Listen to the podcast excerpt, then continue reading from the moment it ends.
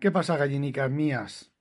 Esta es la segunda vez que grabo este podcast porque la primera lo he hecho con la grabadora de sonidos de, de iOS y eh, me he dado cuenta que estaba fallando. Es decir, si vosotros le dais a la pausa, tenéis la pestaña, la hojita esa abierta, le dais a la pausa y lo que tenéis grabado anterior se borra, eh, ya no hace falta que sigáis grabando. Cerrar la grabadora o cerrar la grabación porque la grabación esa se ha jodido. En el momento en que habéis dejado de hablar, se ha cortado. No solo no puedes sacar la, lo que la parte grabada, sino que lo que hayas grabado después de ese punto lo has perdido. La única manera que he encontrado es dejar la grabadora en el iPhone cerrada, irme a un Mac y sacarlo con la grabadora de voz del Mac la parte que se haya grabado. Pero en este caso no se ha grabado nada. Ahora estoy grabándola con el MacBook Air en la misma grabadora que ya os dije que ya había hecho una grabación y funcionaba bien. Bueno, y ahora es como si volviera a empezar el podcast otra vez. Hace un rato me han dicho que todos tenemos nuestras taras y que la tara de esta persona era ser fan de mi podcast. Y yo digo que tarados sabemos muchos, ¿vale? Entre ellos todos vosotros. ¿Por qué? Muy sencillo. Me habréis oído hablar muchas veces, sobre todo a partir del iPhone XS, de que yo me había comprado un iPhone XS Max Power Homer Simpson. ¿Alguno de vosotros ha entendido la referencia al completo? Os la voy a explicar para ver si alguno de vosotros realmente la entendió al completo, ¿vale? Yo, sin ser un fan acérrimo de los Simpson, pues hubo una época en la que las sobremesas lo único interesante que había era Antena 3 y todas esas temporadas que repetían una y otra vez y posiblemente en desorden con capítulos al azar. Pero bueno, a mí me daba igual, yo de eso no quería entender, pero veía los capítulos. Yo muchas veces, en muchos episodios, eh, Homer Simpson hacía alguna cosa, mi madre y yo nos mirábamos y nos partíamos de risa porque es que era mi padre. Y mi padre a veces también se reía porque se daba cuenta él mismo de que era él mismo. Exagerado, pero él mismo. Bueno, pues aparte de eso, a mí los capítulos, los episodios me gustaban mucho. Eh, ya llegó un momento en el que ya sabía lo que iba a venir, sabía lo que iban a, a ocurrir y aún así quedaba expectante porque, bueno, pues me gustaban mucho. Bueno, pues en uno de los episodios Homer Simpson le cambió el nombre a su mujer por Tetillas McBain, creo que fue ese el nombre, ¿vale? Y él se lo cambió por Max Power. ¿Por qué Max Power? Pues porque cuando decidió cambiarse el nombre tenía en la mano, creo que era un secador de pelo, y en un botón ponía Max Power. Creo que ponía Med Power, Low Power and Max Power. Y él dijo, ¡Oh! Max Power, me gusta. Y fue y se cambió el nombre a Max Power.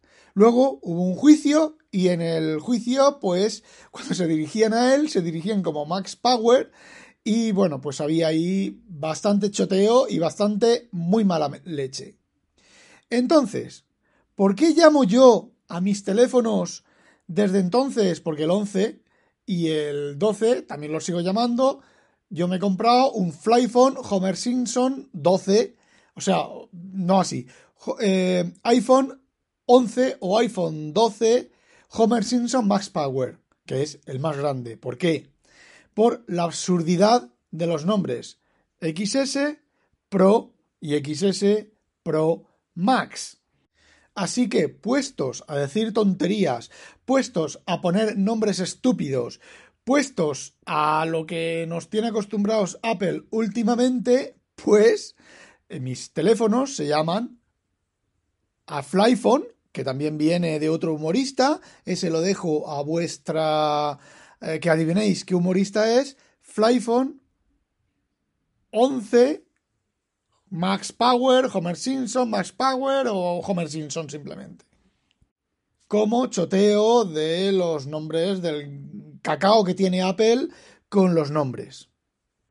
Cosa que, por cierto, no soy el primero en criticar, pero creo que soy el primero en hacer cachondeo sobre el tema. Vamos, el primero de las cosas que yo conozco.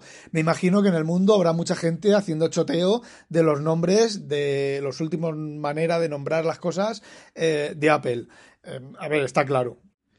Una de mis taras es reírme de mí mismo.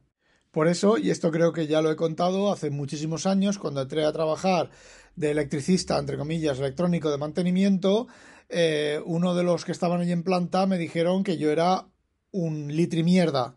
Y desde entonces, pues, ellos pensaban que me iban a hacer daño, que yo me iba, a mosquear, pero desde aquel momento yo todos los papeles que dejaba, todos los documentos que hacía, los firmaba con, como litri mierda. Y por supuesto, me cachondeo de mí mismo como programador. Y por supuesto, me cachondeo de todos vosotros. Bueno, Dicho eso, y volviendo al tema que seguro todos vosotros eh, eh, a y a o a a toma la casitos verás qué buenos que están me atasqué chimpón. Repetimos.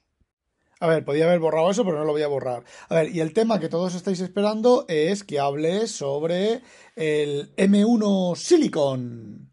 M1 Silicon bueno, pues lo llevo usando ya pues viernes, sábado y domingo, tres días. Ya se ha estabilizado, ya se ha sincronizado todo lo que se tenía que sincronizar. El Devon Think con sus 14 bases de datos, 400 gigas de disco eh, en almacenamiento de ficheros, más las bases de datos de Devon Think, que no sé lo que ocupan ni me preocupa. El ordenador es de un terabyte, el disco duro es de un terabyte y tiene 340 gigabytes libres de momento. Y bueno, igual que el otro, que el Pro del 2020. Y os dije que iba a hacer una comparativa en vídeo, enseñar cómo se cargan la diferencia de rendimiento en tareas de la señora María. Pero estoy pensando que no las voy a hacer porque vais a descubrir que lo que tengo yo en las bases de datos del DevonThink, vais a ver que hay una base de datos que se llama porno con mujeres con pilila, hay otra que se llama porno con hombres con tetas, y hay otra que se llama porno LMFBGT plus plus plus plus plus plus. Y claro, yo no quiero salir del armario. Así que es posible que no os enseñe ese vídeo, no haga ese vídeo, porque lo que yo iba a hacer era abrir, hacer, a ver, para los que no sigáis la historia, tengo un MacBook Air con 16 GB de RAM y un terabyte de disco duro M1, ¿vale? Comprado hace cuatro días. Y tengo un MacBook Pro del 2020 con un Intel un i5 igual con 16 GB de RAM y un terabyte de disco duro. La idea era abrir el Scrivener en los dos equipos a la vez, vale, con el mismo documento, evidentemente el mismo documento copiado, porque si abro el Scrivener en los dos equipos a la vez con un documento que está sincronizado, se puede armar la de Dios, ¿vale? Copiar, copia uno y copia dos y abrir ese documento. Pero claro, entonces veríais la novela que estoy escribiendo y tendría que mataros a todos. Y a ver lo que tarda abrirse cada uno de los dos programas con cada equipo. Otra de las pruebas que iba a hacer era desde cero, desde cerrado, abrir el DevonThink, que son copias idénticas. Estos no hay problemas en abrirlos a la vez porque la base de datos está local en cada equipo y los ficheros sincronizados están sincronizados en iCloud Drive. Y luego iba a hacer una búsqueda en los dos equipos con DevonThink. Eso no es la típica prueba de rendimiento porque encima los que te hacen el rendimiento te sacan el programa cargado, el vídeo cargado cuando le van a dar al play, ¿vale? Eso pues sí, un equipo puede tener un rendimiento cojonudo, ¿vale? Increíble, pero luego en las tareas normales ser una puta mierda. Por ejemplo, mi jefe tiene un MacBook, mi jefe tiene un MacBook, un MacBook Pro, no, un Mac Pro con dos procesadores Xeon, ¿vale? Y yo en ese Mac abrir un documento y editar un documento de Word funciona más lento que en mi MacBook Pro, cualquier MacBook Pro. ¿Vale? Sin embargo, si me llevo allí los documentos que tengo que hacer OCR y lo pongo a hacer OCR, pues si pongo dos documentos a la vez, si pongo uno no, pero si pongo dos documentos a la vez, mientras el mío hace uno, el suyo hace dos documentos. Y es un Mac Pro con dos procesadores Xeon, la caña de España, ¿vale? Señor Marqués de Devoncí, su café. Gracias, mi amorcín de pupitín. Lo habéis oído, ¿no? Tengo una señora esposa que no me la merezco ahora que no me oye. Bueno, volviendo al tema. Yo siempre pensaba, he pensado desde que anunciaron el micro y tal, pues que Apple, pues eso, o estaba poniendo la polla gorda en la mesa, pero de aquella manera, con sus limitaciones y sus cosas, que sí, mucho rendimiento de fuerza bruta, mucho microprocesador o mucho silicio dedicado a una tarea en concreta, pero que luego la realidad, el trabajo diario, eh, a ver, estos equipos no son equipos profesionales, son equipos para que la señora María se conecte a Internet y la señora María, pues de vez en cuando renderice un vídeo o se baje los vídeos y cosas de esas, ¿vale? Bueno, yo pensaba eso. Entonces empezaron a salir las reviews, pero nadie había hecho una review de eh, algo así de, cosas un poco más normales, ¿vale? Abrir un Devon 5 con 14 bases de datos, pues tampoco es muy normal, pero es una tarea más normal porque involva, eh, involucra el disco duro, involucra la memoria, involucra el propio programa, eh, la optimización del propio programa, trabajando con datos a lo salvaje. Y no me refiero con datos a, a lo salvaje de repetición, es decir, tú cuando haces un renderizado de vídeo lanzas una, instrucción sobre muchos datos, ¿vale? Y eso desde hace mucho tiempo hay máquinas que tienen, eh, después de los teraflops, ¿cuál está? Petaflops. Hay máquinas que hacen petaflops de cosas de esas, ¿vale? En cálculo, pero son cálculos específicos, son cálculos concretos, no son cosas genéricas. Entonces, lo que yo quería era probar eso. Bueno, quería ver vídeos probando eso. Lo que ocurre es que al final, pues bueno, me pudo la, mm, lo que me pudo y ya está, y lo compré. Y bueno, os puedo decir, los vídeos no los voy a hacer, pero os puedo decir que, a ver, el MacBook Pro Air, el M1, es un iPad. El Devon Think se abre mucho más rápido. He hecho yo las pruebas personalmente. El Devon Think no solo se abre mucho más rápido, sino que a la hora de hacer una búsqueda sobre las 14 bases de datos, la versión M1 termina cuando la versión de Intel todavía está pensando y se tira bastante tiempo pensando. Yo creo que tarda incluso la mitad. Ya lo he dicho en otro episodio, abrir las aplicaciones, abrir Safari es inmediato. Levantar la tapa del Mac es inmediato. También es cierto que tendré que esperar un par de semanas a ver, una de esas veces que estoy cuatro o cinco días sin tocar el Mac y abro la tapa, a ver si me pasa como con el Mac Intel, que abres la tapa y tienes que esperar por 10-15 segundos hasta que el Mac se activa, ¿vale? Y a ver cuánto dura la batería con la tapa apagada, porque por ejemplo, eso de lo que los, los iPad aguantaban 30 días sin usar, eso no es cierto. Mi iPad eh, sacado del teclado, ¿vale? Porque lo tenía con el teclado y pensaba que era el teclado, pero no es. Mi iPad de 13 pulgadas, iPad Pro, el del año pasado, no el actual, ¿vale? Pues en 7 días la batería pasa del 100% a un 6%. Sin embargo, tengo un iPad Air 2 secreto, que nadie sabe que lo tiene, que lo tengo, perdón, y ahora os tendré que matar a todos vosotros para que sigáis sin saberlo, que lo cojo cada cierto tiempo, cada 15 días, a veces hasta 15 días sin tocar, y si lo dejé con 47% de batería, lo cojo y está con 47% de batería. Antes recuerdo leer, con versiones anteriores de los iPad, recuerdo leer eh, una semana entera, todas las noches, y luego el fin de semana, y no cargarlo pues hasta el domingo o hasta el lunes, y ponerlo a cargar el lunes, cogerlo el lunes por la mañana y no tenerlo que volver a cargar hasta el lunes siguiente. Y eso ya no es. Y la cosa que más me molesta de los Mac portátiles es que después de estar cerrados un par de días o tres, te dice, es necesario volver a introducir la contraseña después de reiniciar el Mac. A ver, ha estado apagado. Eso quiere decirse que el Mac se ha muerto y el Watchdog o lo que quiera que tenga eh, internamente lo ha vuelto a revivir. Todo eso también quiero probarlo con el Air, pero como ahora estoy con el mono del Air, hasta estoy leyendo con él, no sé cuándo voy a medir esas cosas o comprobar esas cosas. De momento sí que es cierto que, como en el, en el vídeo del Federici o de cómo se llame el chaval, eh, nada más empezar a levantar la tapa, se ilumina la pantalla y lo tienes listo para funcionar. Eso, en un Mac Intel no es así, sino hace dos minutos que lo has dejado. También es cierto que lo he estado mirando, lo he preguntado, ¿vale? Y la versión del Devon Think, esto también lo dije en el episodio anterior, es, eh, no es Intel, es nativa. Eso también hace bastante.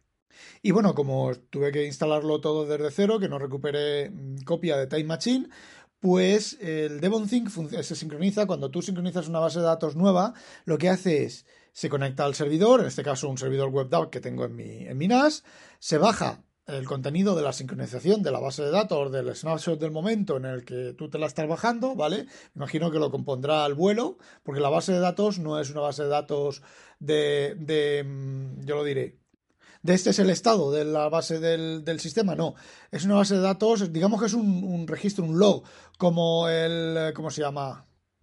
Como el journal de los discos duros, de las cachés de los discos duros, ¿vale? Simplemente lo que va ocurriendo en la base de datos se van acumulando los cambios. Y llega un momento en el que, a ver, tú imagina, imaginaos que tenéis eh, tres equipos, ¿vale? No vamos a discutir si son eh, iPad o son equipos físicos. Entonces, mientras los tres equipos no se hayan sincronizado, se va acumulando un registro de lo que ha ocurrido. Por ejemplo, el fichero A se ha borrado en el equipo 1, el fichero B se ha modificado en el equipo 2. ¿Vale? Cuando todos los equipos se han sincronizado, sí que se puede borrar el log y compactar y generar una base de datos del momento, ¿vale? Del momento en el cual el último equipo que está conectado a esa base de datos sí ha sincronizado. Eso no sé cómo lo hacen, funciona así. Y entonces tú te bajas esa instantánea más luego lo que ha ocurrido durante todo ese tiempo, todo ese tiempo después de esa instantánea, se reproduce en tu equipo y esa es la sincronización que tú tienes del, del DevonThink. Lo hacen muy bien y funciona muy bien. Bueno, pues eso en el Mac Intel, cuando te has bajado el equipo, cuando te has bajado la base de datos completa, empieza eso. ¿Y eso qué es lo que ocurre? Eso va cogiendo y va comprobando los ficheros, fichero a fichero, va reproduciendo, va comprobando el fichero que tú tienes local con el fichero remoto, con la, la meta información del fichero remoto, para comprobar si ha habido algún cambio. Bueno, pues eso en el MacBook Pro, y os digo que para que lo tengáis claro que es el MacBook Pro de este año, no, tiene ni siquiera un año, es comprado en agosto. Bueno, pues eso en el MacBook Pro Intel, pues tarda su tiempo. Ves cómo van corriendo, por ejemplo, una base de datos, tengo una base de datos que tiene unos 4.000, unos 5.000 ficheros, perdón. Bueno, pues ves cómo va 50 ficheros, 60 ficheros, va avanzando el, el cursor que va procesando. Bueno, pues en el, en el, en el M1 pues no es que funcione el doble de rápido, funciona mucho más rápido.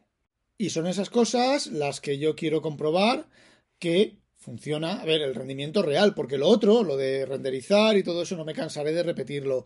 Es como el artículo que escribió en Sataka Julio César, eh, comentando que es, efectivamente es un microconsumer, pero la cosa, el resumen, el, el, el meollo de la cuestión, da igual que sea un equipo de consumer, un micro de consumer. Da igual que sea un, un Xeon de tal. Da igual que dentro de tu ordenador vayan gallinicas estroboscópicas picando piticos de boina o que haya electrones ultra rápidos con un acelerador de un, iba a decir un negro, de un chino dándole patadas a los electrones para que corran más rápido. Da igual, si el rendimiento general, si lo que tú estás eh, funcionando y lo que tú estás observando es más rápido, os lo vuelvo a repetir, como si es un nabo, como si es un nabo enchufado a un enchufe. Me da igual. La sensación final, el rendimiento final, la medida con números es la que es y punto. Y efectivamente, los M1 en rendimiento general le siguen dando sopa con ondas a por lo menos a mi 5 de 4 núcleos hiperthreading. La cosa vendrá cuando Apple saque los modelos Pro y la pregunta es, ¿qué rendimiento van a tener esos equipos? Si seguimos la misma línea, van a tener rendimiento de mainframe. Van a tener rendimiento, pues no sé, es que no lo sé va a dejar, van a dejar a la altura del betún, pues no sé, equipos, mm, racks de equipos, no lo sé.